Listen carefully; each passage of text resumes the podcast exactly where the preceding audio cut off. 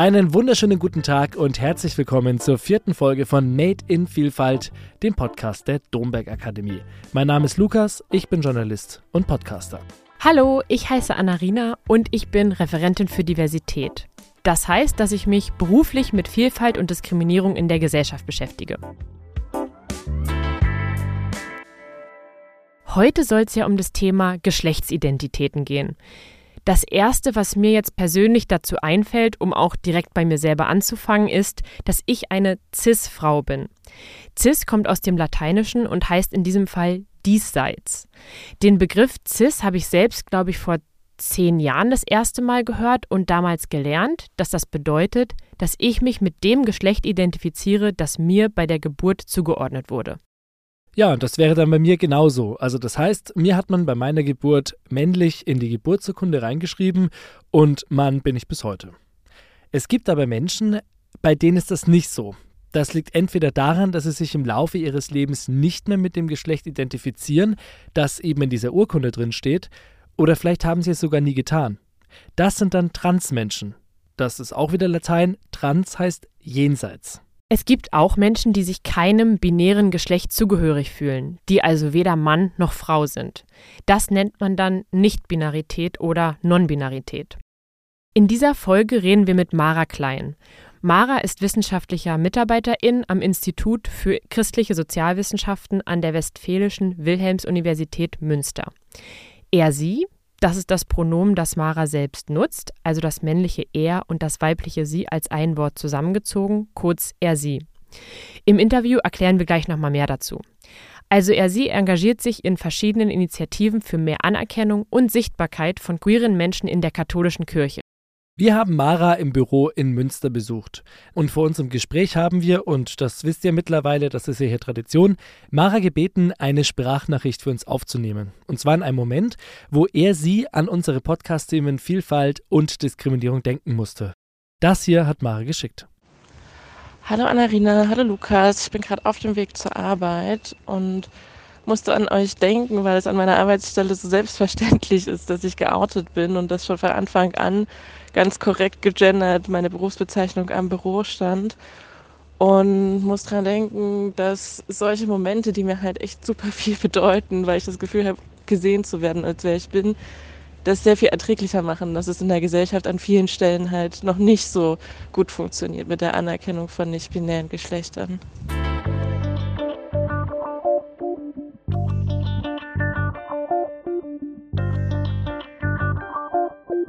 Hey Mara, schön, dass wir hier bei dir in Münster sein dürfen. Ja, schön, dass ihr da seid. Ja, nachdem wir deine Nachricht gehört haben, habe ich mich jetzt gefragt, warum das für dich so wichtig war, dass deine Berufsbezeichnung richtig gegendert war. Für mich ist es, glaube ich, eher ein kleines Detail, ob da jetzt Podcaster oder versehentlicherweise Podcasterin stehen würde. Aber ich glaube, dass das für dich nochmal eine ganz andere Bedeutung hat, dass die Berufsbezeichnung richtig gegendert ist. Und vielleicht kannst du mal erklären, warum dir das so wichtig ist. Ich glaube, der Unterschied zwischen dem Beispiel, wenn das bei dir versehentlich gemacht werden würde, ist, dass es bei mir immer gemacht wird, weil es falsch im Personenstand steht und weil ich immer falsch gelesen werde. Jetzt unabhängig davon, ich will gar nicht sagen, dass es im Kontrast eine böse Absicht oder so ist, die bei mir dahinter steht, weil das glaube ich überhaupt nicht. Aber ich glaube, wenn immer wieder die Leute versehentlich dich anschreiben würden mit ähm, Frau, dann wird es dich auch stören. Weil es ist eine Frage von, verstehen Menschen, wer ich eigentlich bin? Und da würde ich auch nochmal einen Unterschied machen zwischen akzeptieren mich Menschen. Ganz, ganz viele Menschen, denen ich begegne, haben überhaupt kein Problem mit Transmenschen ähm, oder mit nicht-binären Menschen. Aber sie misgendern mich halt wahrscheinlich trotzdem. Hier noch eine kurze Erklärung für euch aus dem Off. Missgendern bedeutet, dass eine Person einem falschen Geschlecht zugeordnet wird oder zum Beispiel über diese Person mit dem falschen Pronomen gesprochen wird. Also, wenn Mara zum Beispiel als Frau bezeichnet wird oder mit Frau Klein angesprochen wird, dann ist das Missgendern. Das mache ich selber auch bei Menschen, äh, weil ich eben so sozialisiert bin. Und das ist so innerhalb von zwei Sekunden steht es fest in unseren Köpfen, welches Geschlecht hat die andere Person. Und dann ist es richtig schwer, wieder rauszukriegen und die Erwartungen zu reflektieren, die da dran gestellt sind. Ich bin es gewöhnt, misgendert zu werden. Und ich bin wirklich überrascht und sehr positiv überrascht und dann auch so richtig euphorisch. Das merke ich den ganzen Tag noch, wenn es irgendwo richtig steht. Weil du dann das Gefühl hast, zum ersten Mal nicht nur richtig gelesen, sondern auch als Person verstanden zu werden. Ja. Mhm. Du hast jetzt verschiedene Begriffe benutzt, wie zum Beispiel trans und non-binär und hast auch selber gesagt, das war eine Zeit lang für dich persönlich auch nicht klar, wie geht das eigentlich alles zusammen. Könntest du uns das nochmal erklären? Trans, so wie ich das verwende und verstehe, bedeutet, dass sich eine Person nicht mit dem Geschlecht identifiziert, was bei Geburt zugewiesen wurde. Und nicht binär bedeutet, dass sich eine Person entweder gar nicht oder nur teilweise oder mal so, mal so mit den binären Geschlechtern Mann, Frau übereinstimmen sieht. Und ich dachte halt früher, dass trans bedeutet, dass Geschlecht geändert wird von Mann, Frau oder von Frau zu Mann. Das ist, glaube ich, auch wie transgängig in der Gesellschaft verstanden wird. Trans ähm, kommt ja aus dem Lateinischen, heißt jenseitig oder überschreitend. Und deswegen ist heute eben, wie es viel benutzt wird in der Community, eben dieses nicht mit dem bei Geburt zugeordneten Geschlecht übereinstimmt. Das hilft mir sehr, auch die Transformation zu verstehen oder den Prozess zu verstehen. Das ist so diese Ambivalenz, in der wir uns sind. Am Ende ist Geschlecht insgesamt ein Konstrukt. Aber ich versuche mich natürlich in dem Rahmen, den ich habe, zu verorten und zu bewegen. Und ähm, da gehören auch die Begriffe mit dazu. Ich bin ja auch gerade dabei, was zu lernen, auch innerhalb dieses Formats.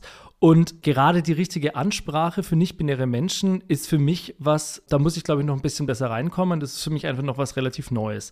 Und aufgrund deines Vornamens und aufgrund der Art und Weise, wie deine Stimme klingt, hatte ich erstmal das Gefühl, dich weiblich zu adressieren, dich weiblich anzusprechen. Dann dachte ich mir aber, okay, du bist nicht binär, das hast du ja vorher eben auch gesagt. Und dann sollte ich vielleicht nochmal nachfragen, wie ich das dann richtigerweise korrekt machen kann, vor allem auch wenn man zum Beispiel Pronomen benutzt. Und jetzt vielleicht nochmal für alle Hörenden da draußen, wie dürfen wir dich denn richtig ansprechen und vor allem mit welchen Pronomen dürfen wir dich zum Beispiel ansprechen? Also die Ansprache an sich funktioniert ja ohne Pronomen tatsächlich. Ähm, das ist dann Mara oder ähm, wenn wir per Sie sind, ähm, Person klein oder Mara klein zusammengezogen. Und wenn über mich gesprochen wird, dann kommen die Pronomen ins Spiel, dann sind die wichtig. Ich sage das auch dazu, weil oft Menschen unsicher werden, wenn sie mit mir reden, gerade bei der Höflichkeitsform, weil die Höflichkeitsform ja im Deutschen einheitlich ist für die Geschlechter, ist nämlich sie. Also wir reden mit sie an und plötzlich werden sich die Menschen unsicher, ähm, darf ich das jetzt noch bei nicht-binären Personen? Ja. Ähm, äh, aber wenn ich jetzt über Menschen rede, ich benutze dann halt viel den Namen, weil ich mir selber auch unsicher mit Pronomen bin von manchen nicht-binären Menschen. Wenn aber jetzt das Thema ist, so welche Pronomen verwende ich für mich, ist es ganz konkret er, sie, ihm, ihr. Also zusammengezogen die deutschen binären Perspektiven, er und sie zu er, sie und ihm, ihr zu ihm, ihr. Und sein als Possessivpronomen, weil ich finde, ähm, sein ihr ist ein bisschen lang, ist ein bisschen sperrig im Mund. Es gibt auch im Deutschen schon ähm, sogenannte Neopronomen, die quasi neu eingeführt werden. Xir, Xem.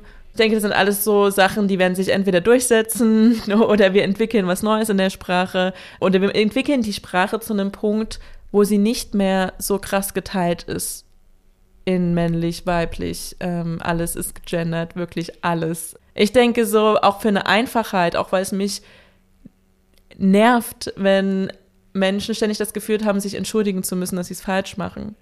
Was ein guter Impuls ist, finde ich, aber es ist halt ein Lernprozess und ich habe den auch. Ich finde das gut, das transparent zu machen.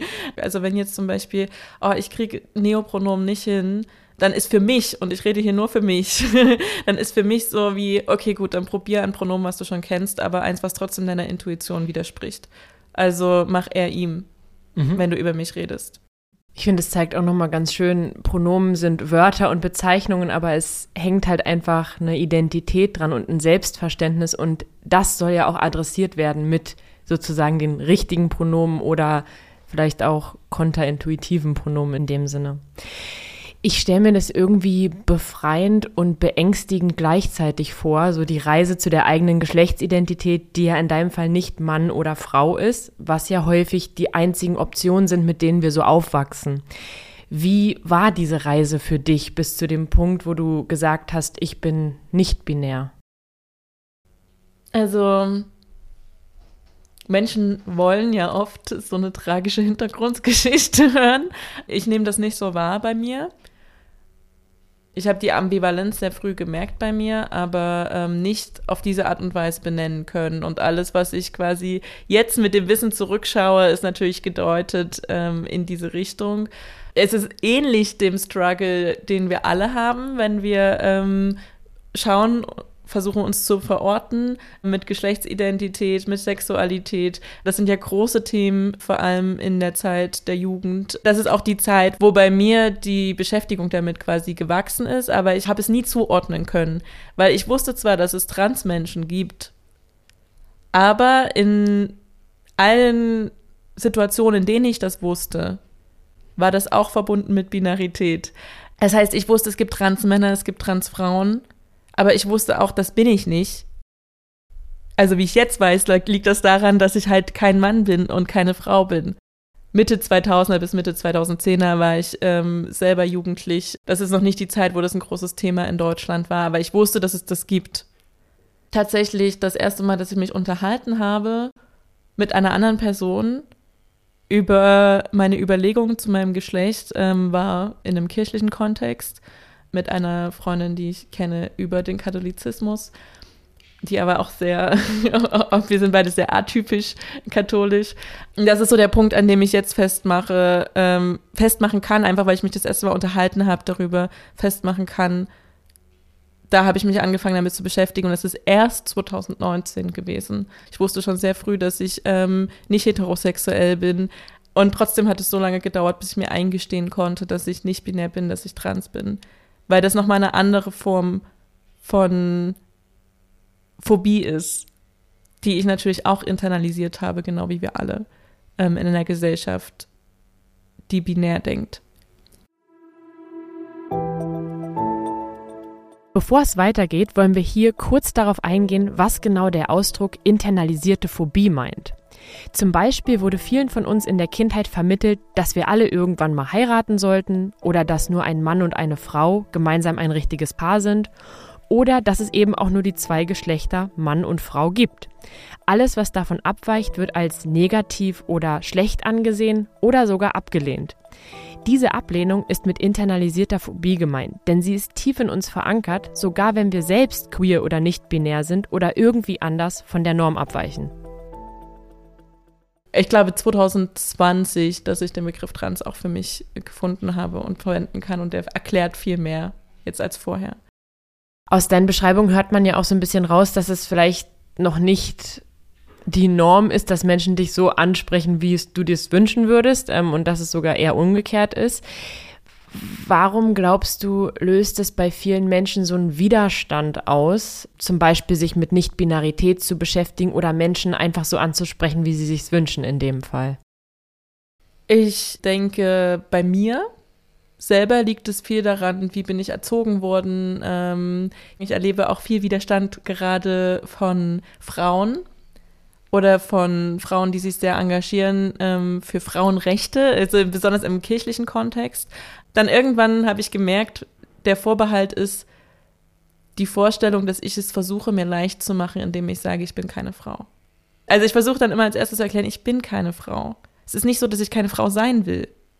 Aber was ich will, spielt in dem Zusammenhang keine Rolle. Gott weiß, ich wünsche es mir oft genug, einfach ein binäres Geschlecht zu haben, weil es ist anstrengend. Das ist nichts, was ich mal eben entscheide, weil ich das gerade will, sondern es ist etwas, was ich bin. Und ähm, ich denke, das ist noch ein Aspekt, was bei Menschen unterbewusst so eine Sperre auslöst. Die Freiheit, die damit kommt, also auch wenn es ein sehr hoher Preis ist teilweise, die Freiheit, die damit kommt, sich diesem scheinbar so unveränderbaren System zu entziehen. Glaubst du, dass manche Menschen Non-Binarität als was Seltsames betrachten, einfach weil sie es nicht verstehen können, weil sie diese, die, diese Struggles gar nicht nachvollziehen können, wie das ist, wenn man das Gefühl hat, also nicht sich mit einem Geschlecht zu identifizieren, was irgendwie in der Gesellschaft noch nicht so existiert?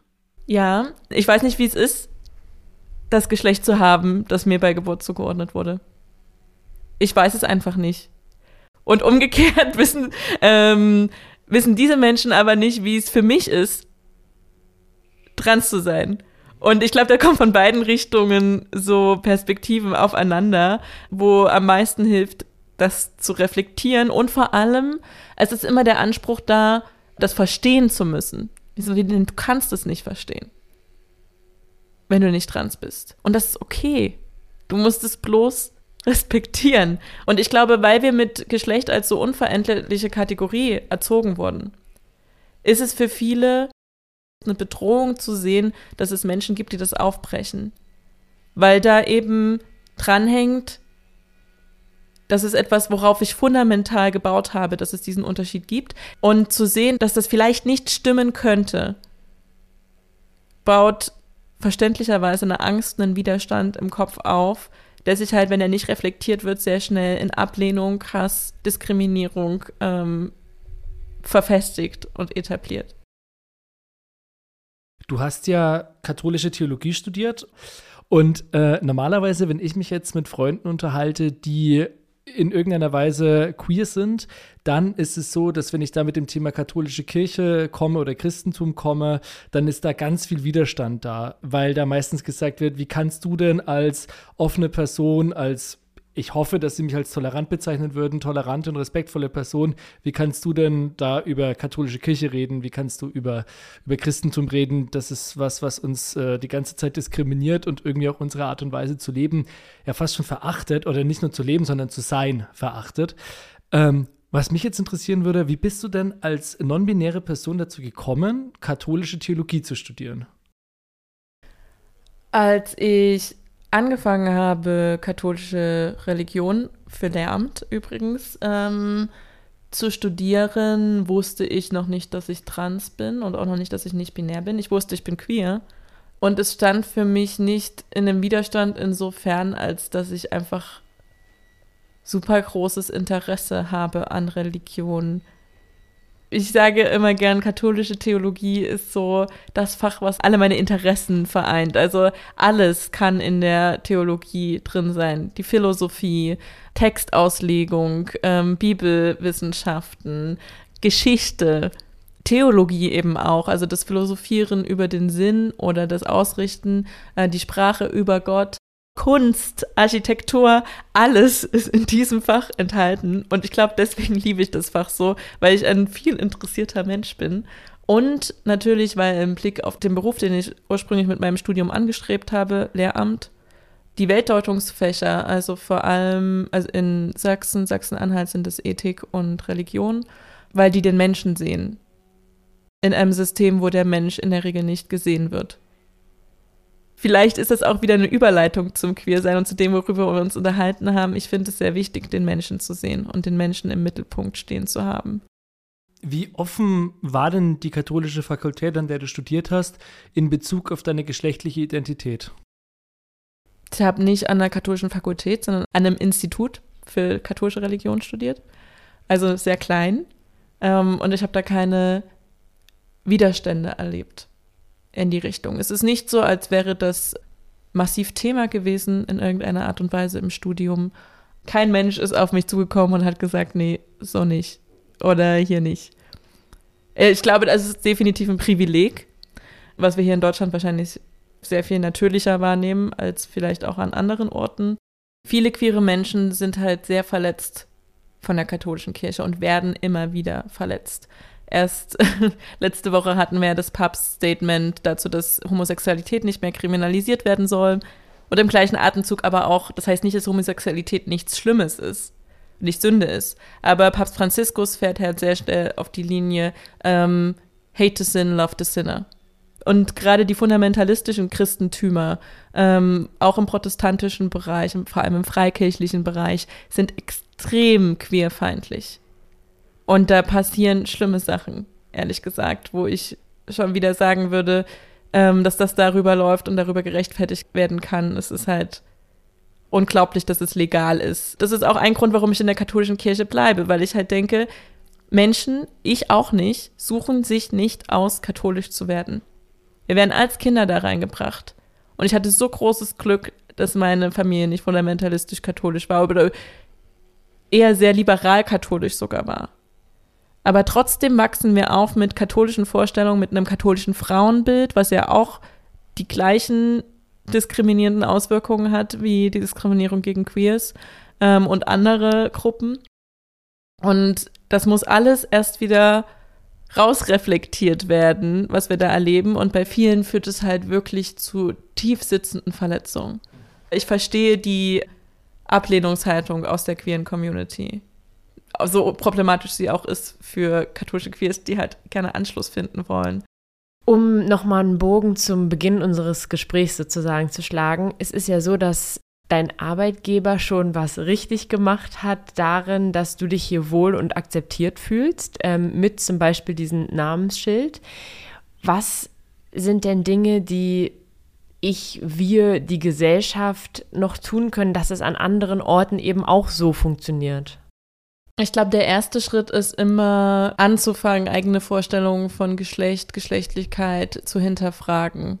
Weil das ist die Grundlage dafür, dass wir anfangen können, darüber zu reden und auch die Erfahrungen auszutauschen. Das geht auch nicht nur in Bezug auf Trans-Personen.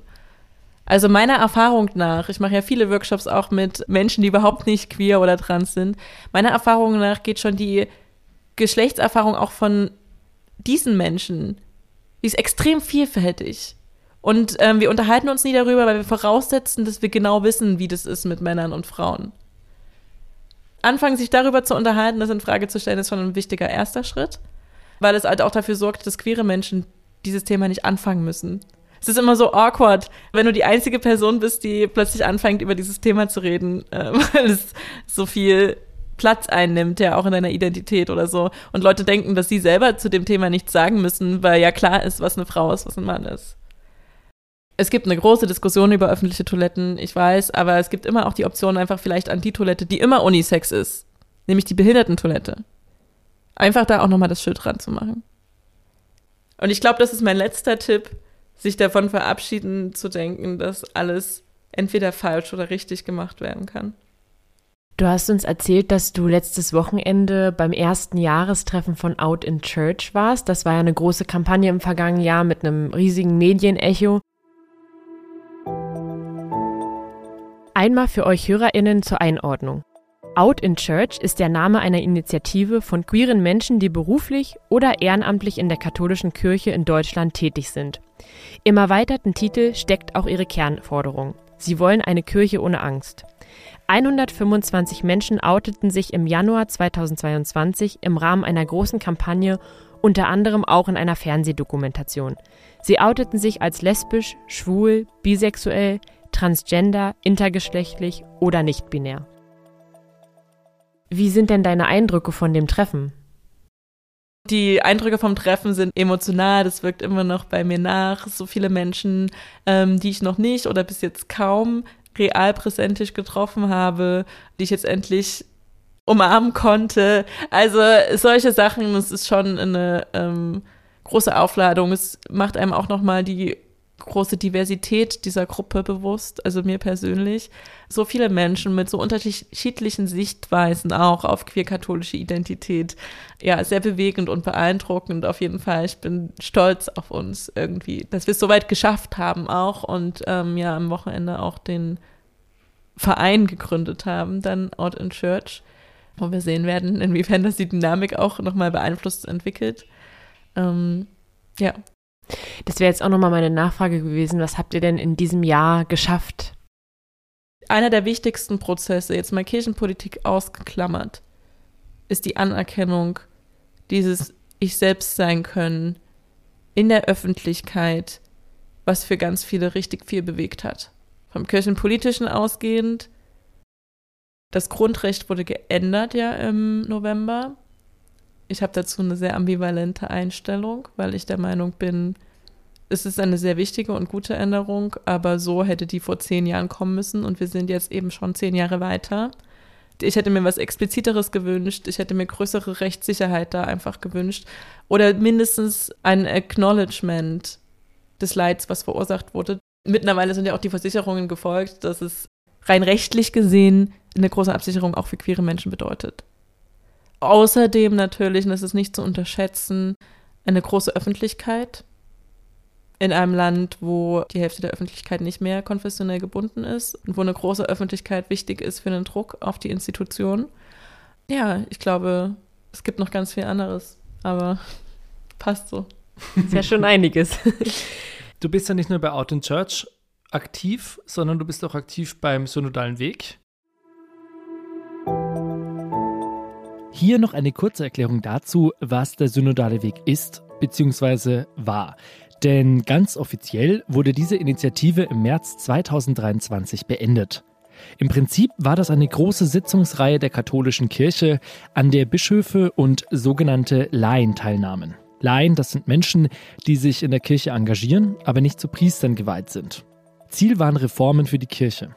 Ausgelöst wurde dieser Prozess durch die verheerenden Ergebnisse einer bundesweiten Studie zu sexuellem Missbrauch in der katholischen Kirche. So waren an dem obersten Organ der sogenannten Synodalversammlung nicht nur Geistliche und Laien dabei, sondern auch Beraterinnen, Betroffene von sexualisierter Gewalt und junge Menschen. Die Ergebnisse werden gemischt interpretiert. Für die Reformerinnen sind die Maßnahmen nicht weit genug gegangen. Frauen dürfen zum Beispiel immer noch keine Priesterinnen sein und der Zölibat existiert auch noch. Für viele Konservative hingegen ist beispielsweise die Akzeptanz von gleichgeschlechtlichen Segensfeiern schon eine Entwertung der christlichen Ehe. Außerdem erkennt die Synodalversammlung in einem Dokument zu geschlechtlicher Vielfalt die Existenz von Transmenschen an. Und das war bislang nicht so. Wir haben euch die Abschlusstexte in die Shownotes gepackt. Da könnt ihr dann nochmal alles detailliert nachlesen.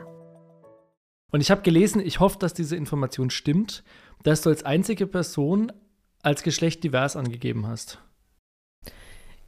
ja und nein. Also es stimmt, aber wir wurden vorher nicht vom synodalen Weg aus nach Geschlecht gefragt. Ich glaube, das ist immer wichtig im Hinterkopf zu behalten, bei sowas wie repräsentativ sind solche Sachen. Ähm, ich bin die einzige Person, die öffentlich nicht binär ist in diesem Prozess. Und ich habe divers angekreuzt bei meiner Bewerbung zum BDKJ. Da können wir vielleicht ergänzen zur Begriffsdefinition. Das ist oft das einzige dritte Feld. Das stimmt mehr als männlich und weiblich, aber rein rechtlich gesehen kann ich meinen Eintrag nicht auf divers ändern lassen, weil ich bin nicht intergeschlechtlich, sondern trans, nicht binär. Vielleicht ist das Wort intergeschlechtlich nicht für alle bekannt. Für mich war es zum Beispiel auch neu. Deshalb kommt hier eine kleine Erklärung. Wenn ein Mensch auf die Welt kommt, dann kann es sein, dass diese Person körperliche Merkmale von verschiedenen Geschlechtern trägt. Ein Beispiel, dieser Mensch könnte den männlichen XY-Chromosomensatz haben, aber gleichzeitig zum Beispiel den weiblichen Hormonhaushalt. Das ist jetzt nur eine mögliche Kombination unter ganz vielen. Das hat jetzt nichts mit der Non-Binarität von Mara zu tun. Die Intergeschlechtlichkeit eines Menschen kann sich schon kurz nach der Geburt, im Kleinkindalter oder erst in der Pubertät zeigen. Und Intergeschlechtlichkeit ist keine Krankheit und an sich nicht behandlungsbedürftig. Was aber in der Realität trotzdem häufig stattfindet, ist, dass immer wieder intergeschlechtliche Personen medikamentös, operativ oder ohne umfassende medizinische Aufklärung behandelt werden. Und das kann natürlich verheerende psychische oder physische Folgen haben. Der seit 2017 existente offizielle Geschlechtseintrag divers ist rechtlich im Moment intergeschlechtlichen Personen vorbehalten, wie Mara eben erwähnt hat. Der Rechtsgeber sieht divers als Extrakategorie für intergeschlechtliche Menschen. Das sage ich deswegen dazu, weil das natürlich häufig missverstanden wird. Also, dass da divers angekreuzt war, wird häufig missverstanden, als dass ich intergeschlechtlich bin. Und ich finde es gerade auch für Sichtbarkeit unserer intergeschlechtlichen Geschwister ähm, wichtig, das nochmal hervorzuheben, das zu differenzieren. Du bist die einzige Person beim synodalen Weg, die weder Mann noch Frau ist. Und das unterscheidet dich ja schon mal enorm von allen anderen Beteiligten, die ja entweder Mann oder Frau sind. Hinzu kommt, dass du mit den Bischöfen dann in einem Raum sitzt, von denen, ich würde jetzt einfach mal behaupten, die allermeisten deiner Identität entweder feindlich oder zumindest mit einem sehr großen Unverständnis gegenüberstehen. Warum tust du dir das an? Also ich glaube, was auch ähm, die Bischöfe und viele anderen Synodalen, die vielleicht noch nicht so präsent haben, das Thema, die Existenz von Transmenschen, von nicht-binären Menschen, merken sehr schnell ist, dass es gar kein so enormer Unterschied ist. Ich bin einfach auch ein Mensch Und ähm, Geschlecht ist bei mir genauso ähm, vorhanden wie bei allen anderen. Wir wissen es natürlich in der katholischen Kirche, Geschlecht, auch in der Gesellschaft nicht, aber vor allem in der katholischen Kirche Geschlecht keine neutrale Kategorie ist, sondern eine Kategorie, an die sehr viel geknüpft wird. Ähm, vor allem halt Machtansprüche und Rechte. Aber das ist erstmal so die Grundlage, auf der wir sind. Ich glaube, das ist der Takeaway für die meisten. Ich bin ein Mensch. Also ich finde es auch super interessant, an die verschiedenen Schichten zu sehen. Weil was ohne Probleme klappt, seit ich danach gefragt ist, das habe, ist, dass es auf jeder Synodalversammlung eine ähm, Unisex-Toilette gibt. Die Anrede hat sich geändert. Tatsächlich wird nicht gegendert in den offiziellen Einladungen zum synodalen Weg. Also es steht nicht TeilnehmerInnen mit Stern oder Doppelpunkt, sondern es steht, ähm, sehr geehrte Damen und Herren, liebe Synodale wurde jetzt noch hinzugefügt und mittlerweile ist es, glaube ich, nur noch liebe Synodale oder sehr geehrte Synodale. Ich weiß nicht, ob das in anderen auch auffällt, aber mir fällt es halt extrem auf, weil ich merke, da, da fängt ein Denkprozess an von, und ich glaube, dahinter steht halt in vielen Fällen, wie formuliere ich das jetzt so, dass Mara auch mit drin ist. Also, und es ist witzig, aber es ist halt auch so wie ein Verständnisprozess, der da läuft. Also die Frage, warum ich mir das antue, tut quasi so, als wäre ich irgendwie schuld daran, dass es mir nicht gut geht in so einem Raum. Aber das stimmt ja nicht. Die Bedingungen sind schuld daran, dass es mir nicht gut geht in diesem Raum. Ich will nicht in Frage stellen, dass ich nicht auch entscheide, in dem Raum zu sein. Das mache ich. Aber dass es mir nicht gut geht in dem Raum, liegt daran, dass das System extrem veränderungsbedürftig ist, um es mal positiv auszudrücken. Du beschreibst auf deinem Instagram-Profil sehr eindrücklich, dass die vierte Synodalversammlung in Frankfurt letztes Jahr ein ganz schöner Schlag ins Gesicht war für dich, aber auch für andere junge Synodale. Was ist da genau passiert? Auf der vierten Synodalversammlung ähm, wurde der Grundtext, also der Grundlagentext, äh, könnte man so sagen, vom Arbeitsforum Leben in gelingenden Beziehungen, Liebe, Leben in Sexualität und Partnerschaft abgelehnt. Nachdem wir an dem zweieinhalb Jahre gearbeitet haben, nachdem der auch schon einmal der Synodalversammlung für Kritik vorgelegt wurde. Der Text braucht zwei, zwei Drittelmehrheiten, einmal von der Synodalversammlung en masse und einmal von nur den Bischöfen. Und die eine Zweidrittelmehrheit von der Versammlung hatte er und an den Bischöfen ist er gescheitert. Und das war nicht nur für die Jungsynodalen, für alle ähm, Betroffenen von sexualisierter Gewalt oder Ausgrenzung in der katholischen Kirche ein Schlag ins Gesicht, sondern ich glaube für den Großteil der Synodalversammlung. Weil das Problem in der Wahrnehmung von Sexualität, Geschlechtlichkeit etc. ist einer der Hauptgründe, warum wir dort sind auf diesem Weg. Und dass der Grundtext zu gerade diesem Thema abgelehnt wird und an den Bischöfen scheitert, ja, das zieht das Fundament raus. Das zieht die Glaubwürdigkeit raus aus dem Prozess und ähm, stellt natürlich Arbeit in Frage, die wir zweieinhalb Jahre lang ehrenamtlich geleistet haben und die abgelehnt wird von den einzigen, die dort nicht ehrenamtlich sind.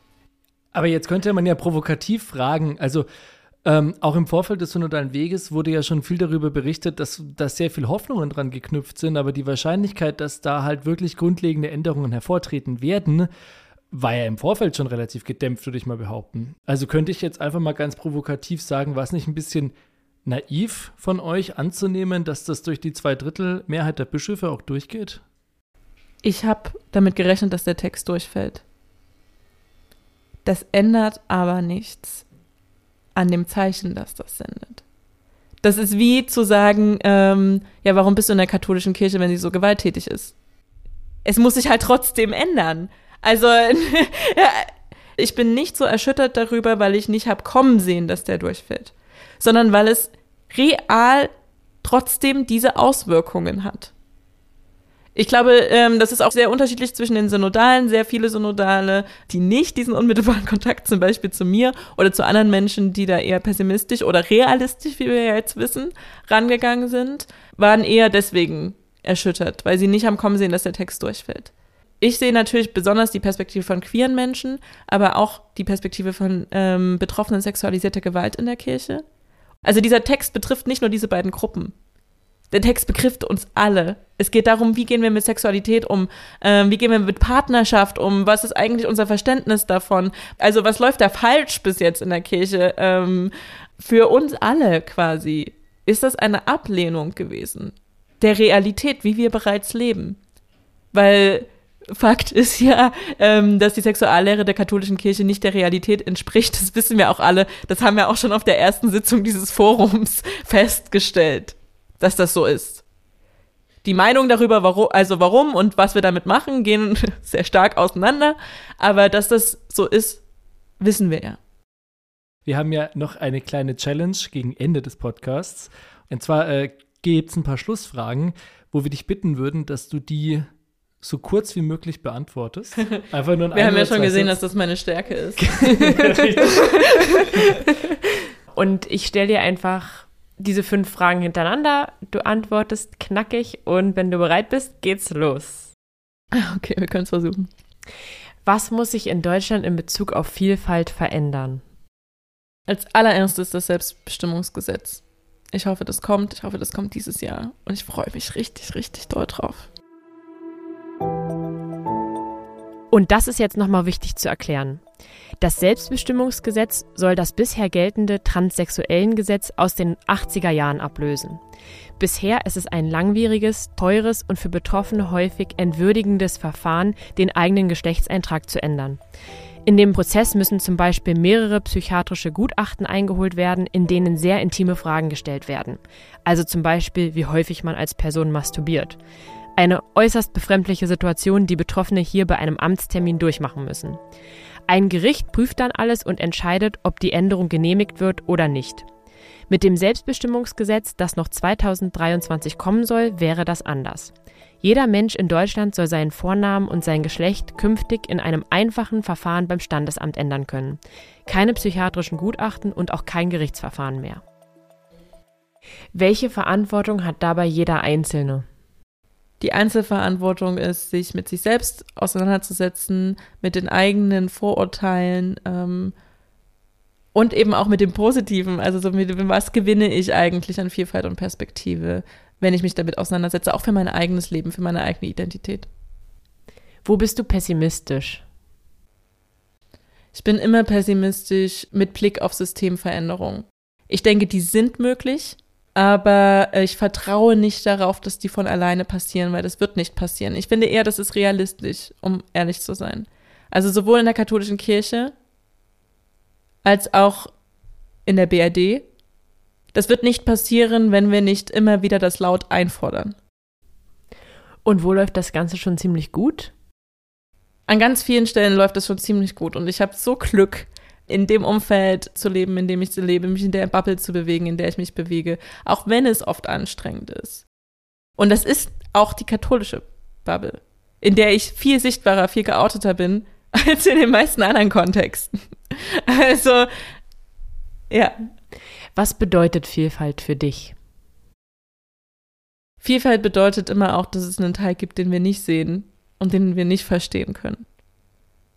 Also es ist schön, sichtbar zu sein, es ist schön, Dinge sichtbar zu machen, aber es wird das nächste kommen, was ich noch nicht auf dem Schirm habe. Das bedeutet, dass ich nie zu Ende gelernt habe und das bedeutet quasi für mich auch ein bisschen das Schöpfungsgeheimnis ernst zu nehmen. Vielfalt ist unendlich. Und das ist ja das Schöne daran. Das kann auch Angst machen. Dankeschön. Danke fürs Gespräch.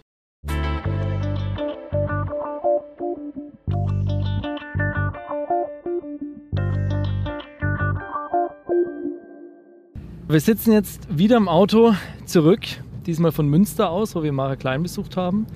Und äh, auch wir versuchen jetzt wieder so ein bisschen zu rekapitulieren, was bei uns hängen geblieben ist. Wie ihr vielleicht gehört habt, ich habe mich ja das ein oder andere Mal auch in den Fragen so ein bisschen vielleicht verzettelt oder ich wollte es halt besonders korrekt ausdrücken und habe einfach gemerkt, dass ich da dann teilweise irgendwie trotzdem das falsch mache. Und meine erste Reaktion war dann so, ein, so eine Schuld, irgendwas falsch gesagt zu haben. Und dann hat Mara im Anschluss gesagt, dass das gar nicht gut ist, sich dann schuldig zu fühlen, sondern dass man einfach sagen soll, ja, okay, es ist halt so beim nächsten Mal versuche ich es halt ein bisschen besser zu machen.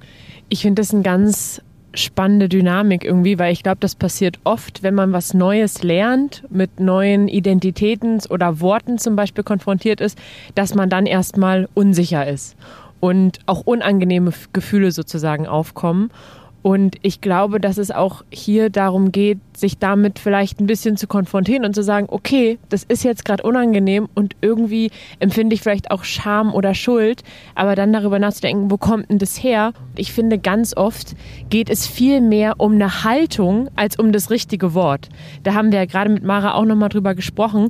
Es ist wichtig, dass man anfängt, sich damit zu beschäftigen. Es ist nicht immer wichtig, sozusagen das allerrichtigste Wort, das alleraktuellste zu kennen, sondern dass man sagt, hey, ich bin offen dafür, dass mir ein Mensch sagt, ich definiere mich zum Beispiel als nicht binär und möchte so und so angesprochen werden und dass man das dann halt macht oder sich damit beschäftigt. Ich glaube, dass wir als Gesellschaft da auch echt noch einen langen, langen, langen Weg vor uns haben, weil ja nicht alle so privilegiert sein können wie ich, der sich damit beruflich quasi beschäftigt, indem er Leute besucht und die aufnimmt. Selbst mir fällt es da einfach immer noch manchmal echt schwer, das zeigt einfach, wie kompliziert das ist. Ein Moment, der mir auch noch im Gedächtnis geblieben ist, als Mara gesagt hat, das bin einfach ich. Ich suche mir das ja nicht aus. Ich habe ja nicht mir überlegt, ach nee, ich möchte jetzt irgendwie doch keine Frau oder kein Mann sein, sondern dass die Geschlechtlichkeit von Mara ist, nicht binär und dass das einfach eine Realität ist und nichts, was man irgendwie aus Langeweile macht, so ungefähr, was einem ja häufig unterstellt wird, glaube ich, in dem oder Kontext. Aus, oder, oder weil man so übertrieben individuell sein will oder sich irgendwelche Extrawürste raussuchen will. Absolut. Und deswegen komme ich wirklich immer wieder zurück, gefühlt dazu, zu sagen, wenn ein Mensch etwas so empfindet, dann ist es Realität für diesen Menschen und es ist meine Aufgabe, das anzuerkennen und zu respektieren.